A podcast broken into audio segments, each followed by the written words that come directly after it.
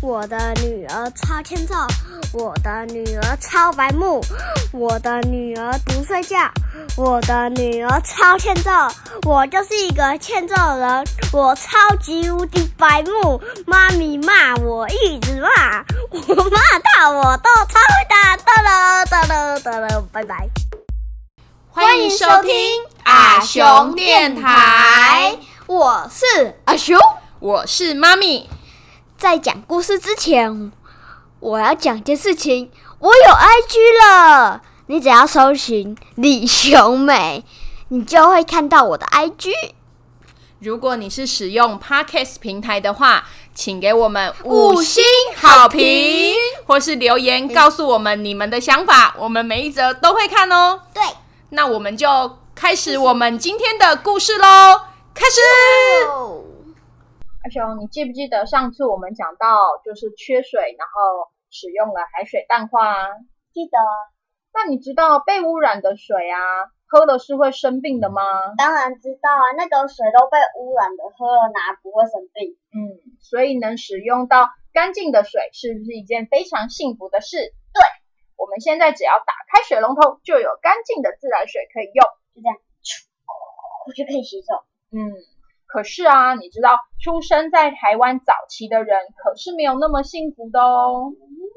那个时候啊，自来水并不普及，人们大多都是用井水或是河水来当做日常的用水。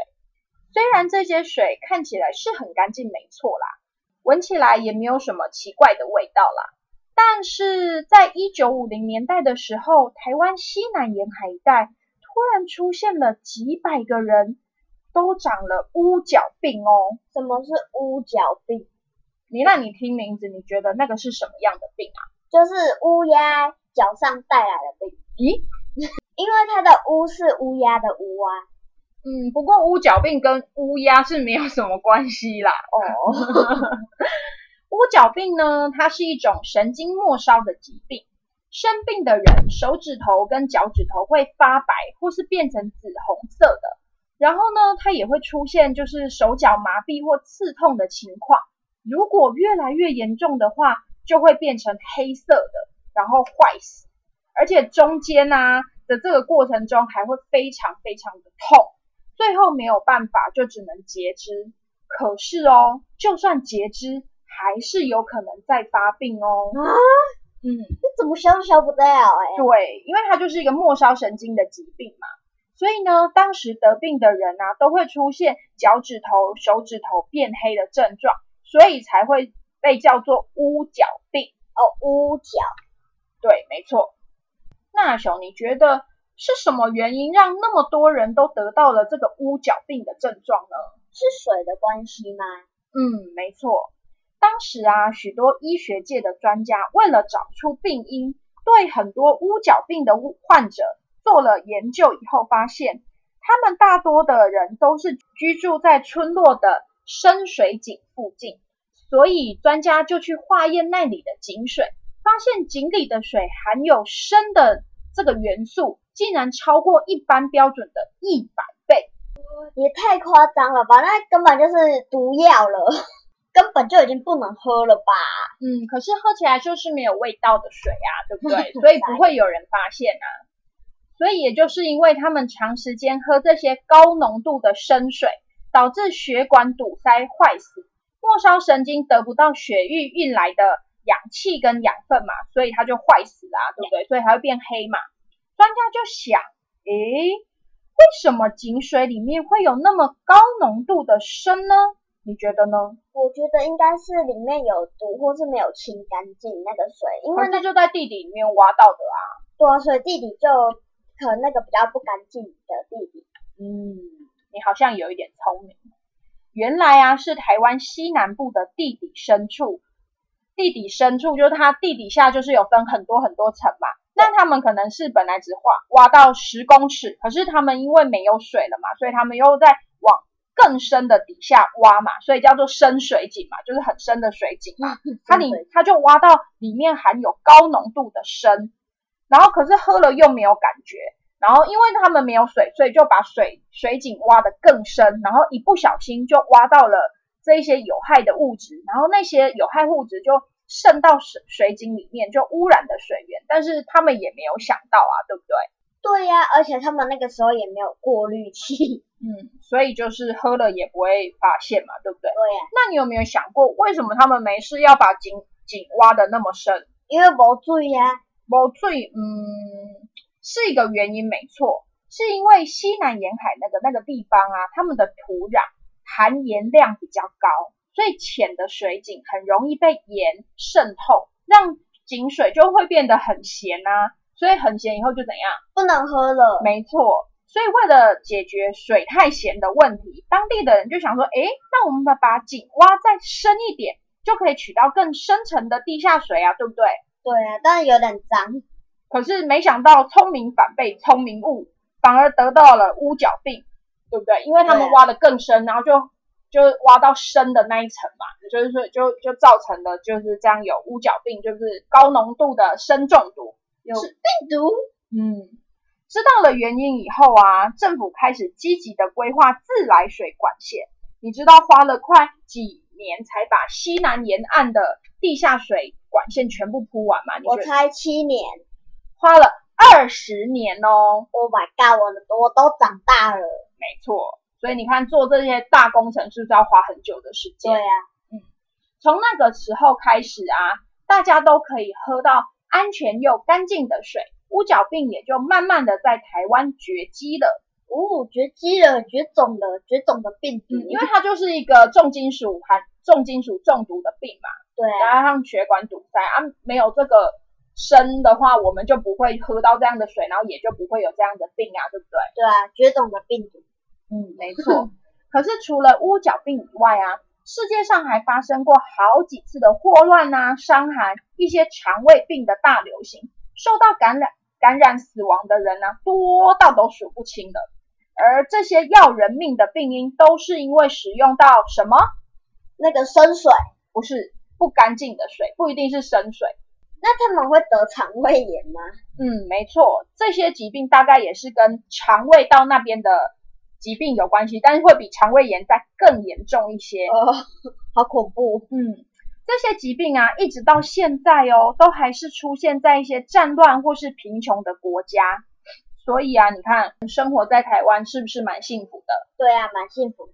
那妈咪，你刚刚讲的霍乱是什么？哦，霍乱呢，它是由一种叫做霍乱弧菌引起的急性肠胃道的传染病。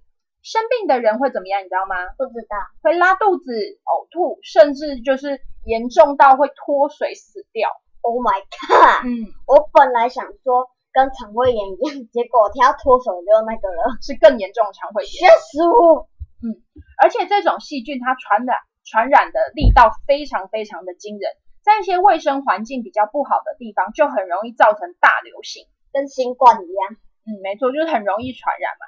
在十九世纪到二十世纪之间呢、全世界就发生了七次的霍乱大流行哦。七次，嗯，哦，死亡的人数超过了百万人呢、很可怕吧？就。死了那么多人以后啊，人们才开始重视公共环境的卫生，直到盖了污水下水道，然后把脏水排泄物的水跟生活用水的管道分开处理以后，同时还会消毒过滤饮用水，才让霍乱这种可怕的疾病慢慢的受到控制。哎，所以你看以前的卫生环境条件是不是其实很差，对不对啊，因为我们现在才一一一千一万倍。嗯，在台湾呢、本土的霍乱已经在一九六五年的时候绝迹了。不过呢，偶尔还是会有少数从国外带回来的病例，有有一些人他们可能去一些比较脏乱的地方，可能就会感染到霍乱。哦，嗯，你看我们之前听那个《时间的女儿》说，法王路易十四豪华的那个凡尔赛宫殿里面的人是不是都随地大小便？对啊，那一定会有很多传染病。你看他们到处大小便，然后就是又不洗澡，然后又随便乱吐痰。难怪他们就是欧洲会有什么黑死病大流行，一定就是因为拉萨贵。对，拉萨贵第一名，你也是拉萨贵，但我不会那么严重。可是你都不洗脸又不刷牙耶。哪有？我只是忘讲了。出来了，。讲出来了。我只是忘了。那妈咪，伤寒跟霍乱是同样的东西吗？嗯，伤寒也算是一种肠胃道的疾病，但是传染的方式跟霍乱啊也蛮像的，都是容易发生在一些卫生条件很差的环境里面，经由被污染的水跟食物进到人的身体里面，得到伤寒的人啊会发烧，身体会很虚弱，会便秘，还会头痛，有时候也会拉肚子跟呕吐。如果没有好好治疗的话，严重的话也是会死亡的啦。死悄悄。嗯，而且伤寒这种病也是有很强很强的传染力，已经康复的人或是还没有发病的人都有可能把身上的伤寒杆菌传染给别人哦。哦，是不是跟新冠也是有点像？有点像，对对还要隔离哦。没错隔离十四天。在历史记录上，第一个被发现伤寒带源者的人，就是在美国的一个叫做玛丽的厨师。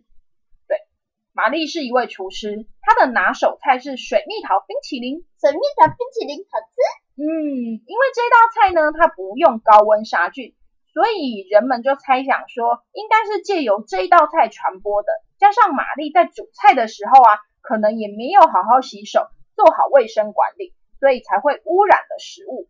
后来呢，查出玛丽是伤寒的带源者，不过因为她本人没有任何的症状，在不知情的情况下，才把病毒散播出去，造成了五十三个人感染，三个人死亡、欸。